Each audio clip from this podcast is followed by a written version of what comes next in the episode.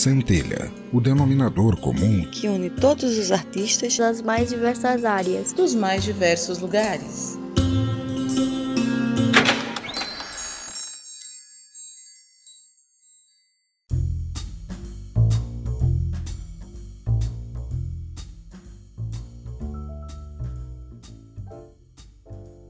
Seja bem-vindo ao meu ateliê. Sou a Condessa Vanora e começa mais um Centelha. Segura na minha mão que estou no estado permanente de estupefação. E eu tento, gente. Juro que tento seguir um calendário de publicação. Mas esse glorioso país, com sua inigualável população, não deixa de gerar pautas a granel tão absurdas que tenho que parar tudo o que estou fazendo e abrir o microfone para falar com vocês. O babado de hoje é o dilema do artista Tostines. Será ele um vagabundo que não trabalha ou um trabalhador vagabundo? Depois dos recadinhos, eu explico melhor.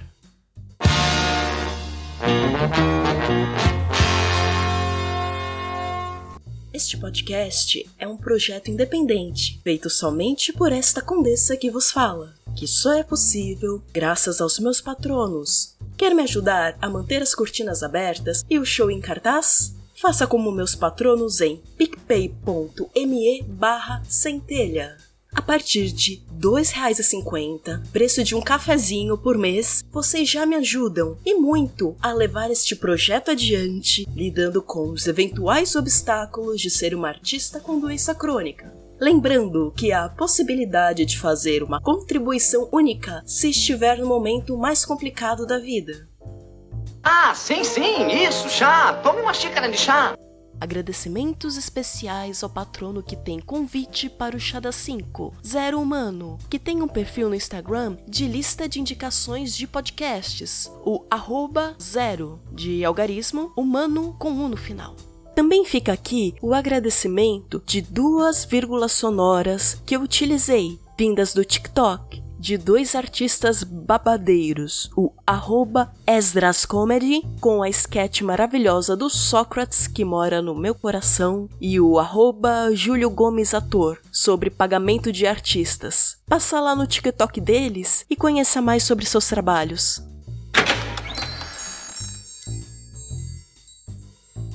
Só um minuto que meu mordomo veio me entregar um recado. Vejamos. Olha só, é uma mensagem da Domenica Mendes. Vou tocar aqui para vocês ouvirem também.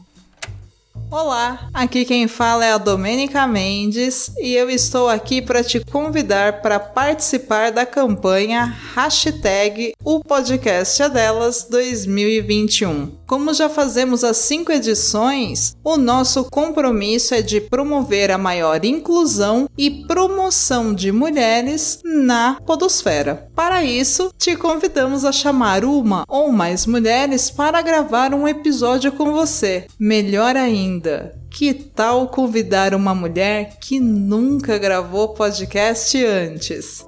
Se inscreva e saiba todas as novidades desse ano em opodcastadelas.com.br. A gente está esperando por você. Obrigada, Francis.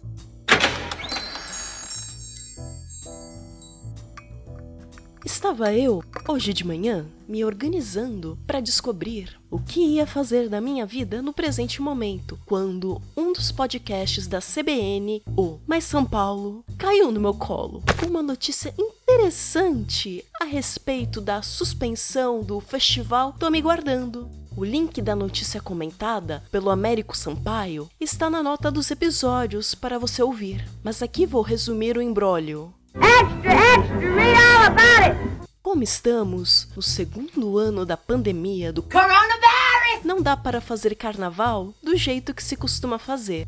Daí, para dar uma ajuda a um pedaço da cadeia enorme de artistas que trabalha nessa época e que estão desempregados, a Prefeitura de São Paulo teve uma ideia. Abriu um concurso para quem queria trabalhar fazendo este carnaval online, ganhando até 3 mil reais pela apresentação. Até aí, tudo muito bom, tudo muito bem. 153 artistas foram contemplados. Essas apresentações rolariam nas redes sociais de cada artista. No final, para o pagamento desses profissionais, a prefeitura separou a quantia de 500 mil reais. Todos esses dados, inclusive, estão disponíveis a público de forma bem transparente, que qualquer um com internet pode acessar e ver por si mesmo. Também vai ter link nas notas do episódio do calendário das apresentações que iriam rolar durante todo o mês. Agora, entre cena, aquele personagem que todo mundo conhece, a pessoa que gosta de aparecer caso é o vereador Rubinho Nunes, do Patriotas e do MBL, Movimento Brasil Livre, que, no meio do festival, resolveu mover uma ação contra a prefeitura. Disse que esse evento era ilegal por não ter tido licitação. A justiça catou e suspendeu o evento. As apresentações estão suspensas desde ontem, dia 16 de fevereiro. Nas palavras de Américo Sampaio, ele esclarece alguns pontos. O primeiro é estarmos numa situação de pandemia, onde foi decretado estado de calamidade no país. Quando isso acontece, existem uma série de ferramentas e ações tomadas devido à complicação causada no sistema judiciário e legislativo que esse fator externo causa em especial a parte de licitação e contratação pública. Estamos no chamado regime diferenciado de contratação pública, onde é possível a dispensa de licitações em caso de calamidade pública. Inclusive, está em tramitação a nova lei de licitação no país. Após ela ser aprovada, ainda tem um período de dois anos de adequação, ou seja, onde o órgão público pode escolher se usa a lei de licitação velha ou a nova. Mas ainda temos a cereja do bolo, que são os brilhantes comentários da juíza Carmen Cristina Fernandes Teixeiro e Oliveira, da Quinta Vara de Fazenda Pública, na liminar, que analisa a validade das apresentações com base no seu gosto pessoal. Antes de continuar, quero frisar que estou dizendo aqui o nome certinho das pessoas envolvidas na ação e de onde elas são. Informações essas disponíveis publicamente, já que não apoio e nem incentivo o doxing. Para você, querido ouvinte, independente de seu alinhamento político. Saber quem contribui para manter o artista em estado de mendicância sem ter sua profissão respeitada. É você que financia essa merda aqui! Agora, vem comigo aqui para Coxia um minuto para saber como rolou as coisas na ponta dos artistas.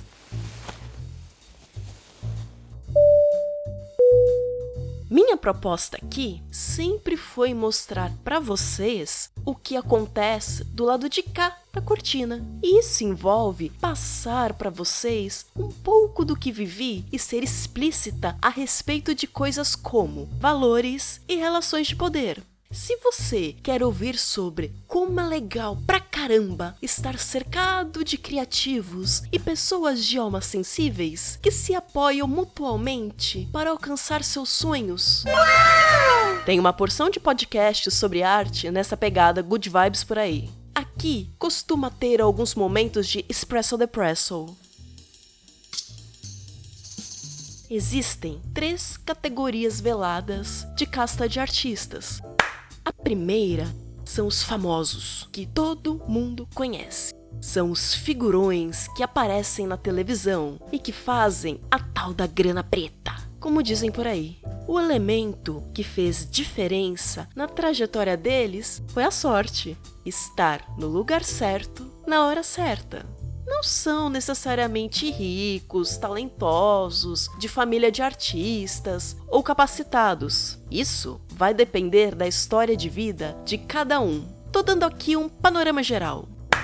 O segundo escalão são os artistas menos conhecidos, mas que têm um aporte financeiro. Não importa se vem dos pais, do cônjuge, algum investidor anjo ou que está inserido em algum círculo social de onde não importa se tem formação ou talento, já que o dinheiro vai abrir as portas com uma certa facilidade. O terceiro escalão, de certa forma, é um desdobramento da segunda casta.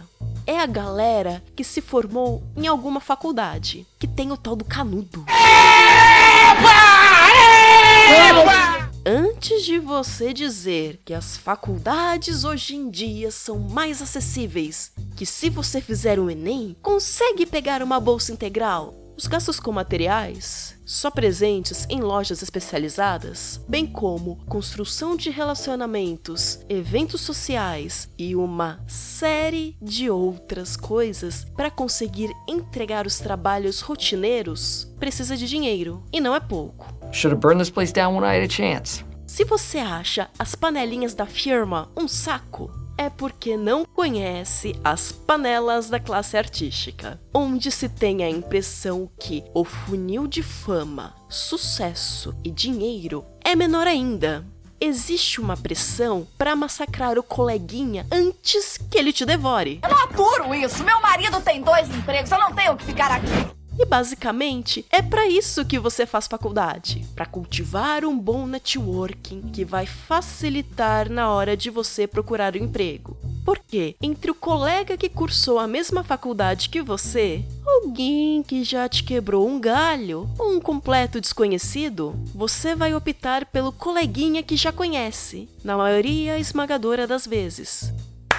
Aí, você tem o quarto escalão, que são as pessoas que ou não querem ou não têm condição de fazer uma faculdade e que se viram fazendo cursos que não te rendem um diploma tão bonito quanto o da faculdade, que é igualmente tão qualificado quanto do ponto de vista curricular, ou os autodidatas. Eu estou inserida nesse quarto escalão. E ouvinte, aqui a gente tem que dançar miudinho, miudinho porque, entre aspas, disputamos vagas com as castas mais privilegiadas, aquelas que já não tinham muito espaço. Sabe essa notícia de que ia ter um edital para artista? Então, ela raramente chega no quarto escalão.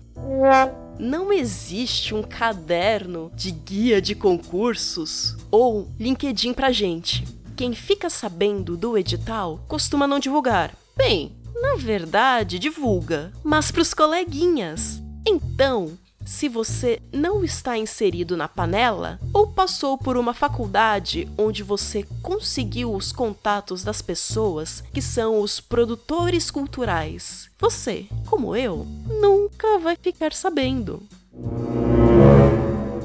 E mandar material para edital não é que nem mandar currículo para vaga de emprego, onde é mais ou menos padrão, ou você acha algum modelo na internet. Tem o jeito e as formas certas de se inscrever. Quer saber como? Ou vira produtor cultural, ou tenha contato com quem sabe como a máquina funciona e que está disposto a te passar esta informação ou faça faculdade, onde você vai receber um mapa da mina por algum professor ou orientador. Eu não fiquei sabendo do edital e nem desse evento, só fiquei sabendo da suspensão. E, para deixar ainda mais obtuso, o único lugar onde eu vi essa notícia foi na CBN, na Folha de São Paulo, onde o artigo está atrás de um paywall, e no perfil do Facebook barra Instagram do vereador Rubinho Nunes. E, convenhamos, Quantas pessoas você conhece que assinam a Folha de São Paulo, escutam o CBN ou seguem o perfil desse vereador? Pode ser um bom bocado de gente, mas ainda é ninguém comparado a toda a população do Brasil. Em todo caso, vou deixar o link das poucas fontes que achei nas notas do episódio. Este problema de circular pouco a informação, que podia ajudar muitos outros colegas de profissão, por egoísmo, aconteceu também com a Lei Aldir Blanc, que visa dar uma ajuda para a classe artística que ficou sem ter como trabalhar não chegou em mim. Eu fiquei sabendo por um post do Instagram de uma das minhas professoras de flamenco, que faz parte das castas mais altas. que tem contatos com atores globais. O motivo do post? Pouca adesão de artistas. Descobri isso quando estava recebendo a última parcela do auxílio emergencial, o que me deixou bem chateada, porque se soubesse que tinha algo voltado para artistas, teria me cadastrado lá e deixado o auxílio para profissionais também desempregados, mas que não são artistas.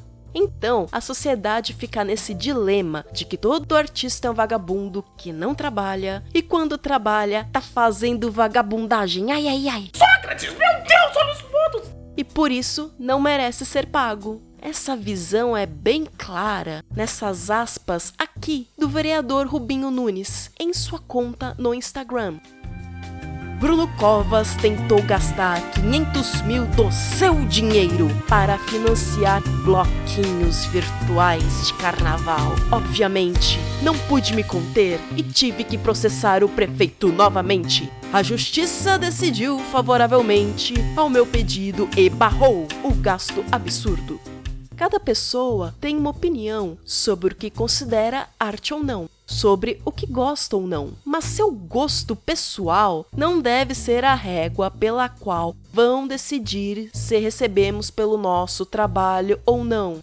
Porque se você vai no cinema ver um filme e acaba não gostando dele, a bilheteria não te dá o valor do ingresso de volta. E por que com os nossos cachês a coisa tem que ser desse jeito? Essa postura também fica clara nas aspas desse trecho da matéria da Folha de São Paulo, da juíza Carmen Cristina Fernandes Teijeiro e Oliveira, a juíza ainda avalia que o objeto do contrato é absolutamente genérico, porque não haveria parâmetros de apresentação ou tempo mínimo de performance. Em outras palavras, ela pode se constituir em qualquer coisa. Não há compromisso com a qualidade, entretenimento, absolutamente nenhuma exigência, e o pagamento é feito mediante simples comprovação de que a atração foi realizada. A juíza argumenta que boa parte dos blocos se resume a uma única pessoa em um cenário decorado, tocando música mecânica em performances que duram de uma a duas horas e que muitas vezes sequer guardam qualquer relação com o carnaval. Além disso, afirma que muitas das apresentações ocorrem em horário comercial, ou seja, em que a maior parte das pessoas está trabalhando e não pode desfrutar da transmissão online nas redes sociais desses artistas barra blocos, com gasto total de meio milhão de reais do erário público.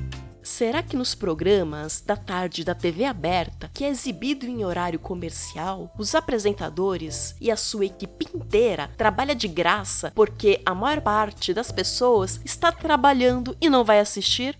Você é tão engraçado, faz uma apresentação pra mim, só que não tem cachê não, mas tem lanche. Por que você não pega seu lanche ele no seu toba? Ou então aceita seu pagamento a partir de agora só em lanche. Quem gosta de lanche é McDonald's. Eu sou um artista e isso é meu trabalho. Se você não me valoriza, não me chame. Vou contar para vocês duas histórias minhas para montar um panorama do que é trabalhar no carnaval e para a prefeitura. Lembrando que são duas historinhas sobre os melhores trabalhos que fiz, tanto em questão de ambiente como em questão de remuneração.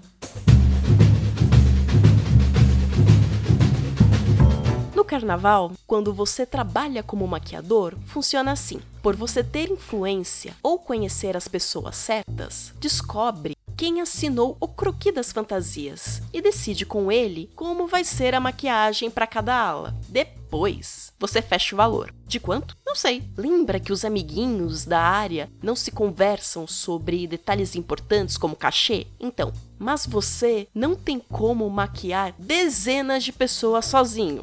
Então você monta um time de super maquiadores para te ajudar nessa tarefa. Para esses maquiadores, na época, você vai pagar uns 300 reais. Mas como muitas vezes o contrato é feito no boca a boca e falado bem rapidinho, de propósito, tem a chance da pessoa que te chamou regatear para menos o seu cachê depois. Você chega cedo no hotel, onde as pessoas da escola de samba vão ficar. Maquia como se não houvesse amanhã, o mais rápido possível, porque a escola tem hora para entrar na avenida. E você sempre vai ter meia dúzia de coleguinhas que gostam de maquiar mais vagarosamente. Então, a quantidade de trabalho é dividida de forma desigual, apesar de todo mundo receber o mesmo pagamento. Você não tem auxílio de transporte nem alimentação. Seu trabalho termina de madrugada e você tem que esperar em algum lugar, se não tiver carro, até o metrô abrir.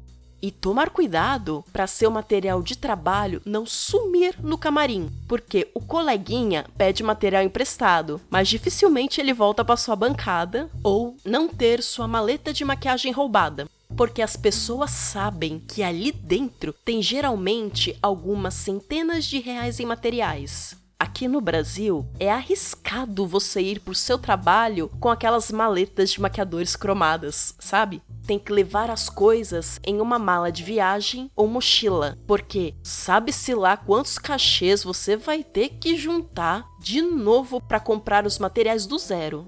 Se você usa produto de qualidade, se for maquiagem baratinha de farmácia e pincel sintético que arranha a pele do cliente, já é mais rapidinho.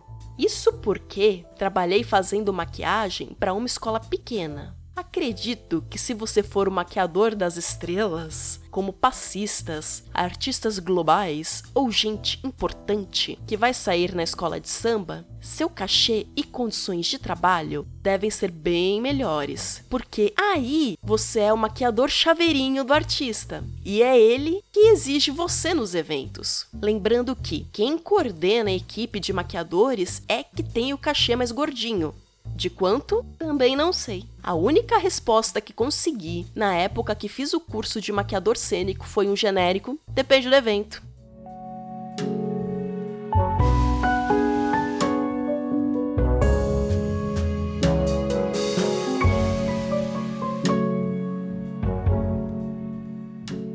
Prefeitura, trabalhei em duas viradas culturais, no palco Cabaré, que foi extinto da programação pela bancada evangélica. Glória a Deus. Que achou uma sem vergonhice pessoas em trajes sumários dançando no palco ao invés do sambódromo.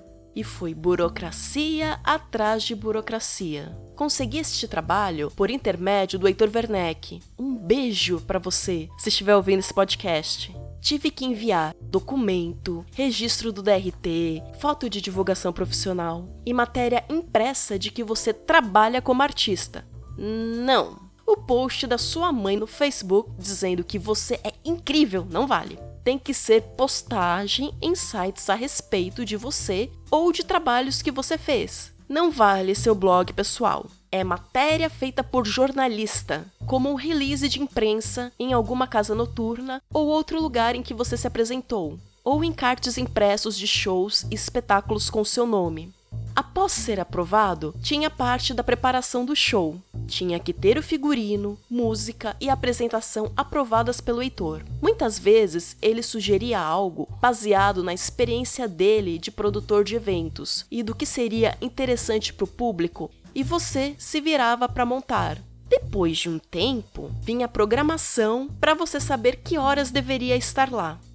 A gente, que é essa galera de quarto e terceiro escalão, somos o enchimento de linguiça do show. Aquelas atrações que a gente aproveita para ir no banheiro ou comer alguma coisa enquanto espera o show de verdade começar. Daqueles artistas grandes como Anitta, Rita Cadillac, entre outros que se apresentavam no mesmo palco.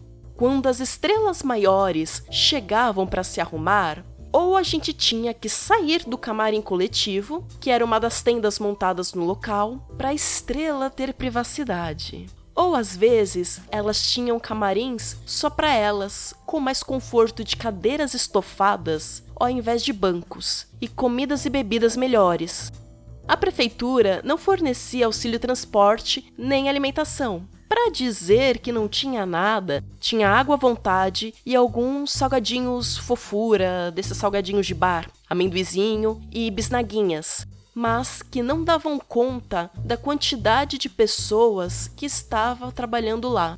A gente recebia por dia trabalhado, não importando quantas entradas no palco fazíamos. Se não me engano, era cerca de 300 reais na época. Lembrando que lá no site do Cindy Dança tem a tabelinha do valor que cada categoria de artista da dança deve receber cada vez que entra no palco de novo.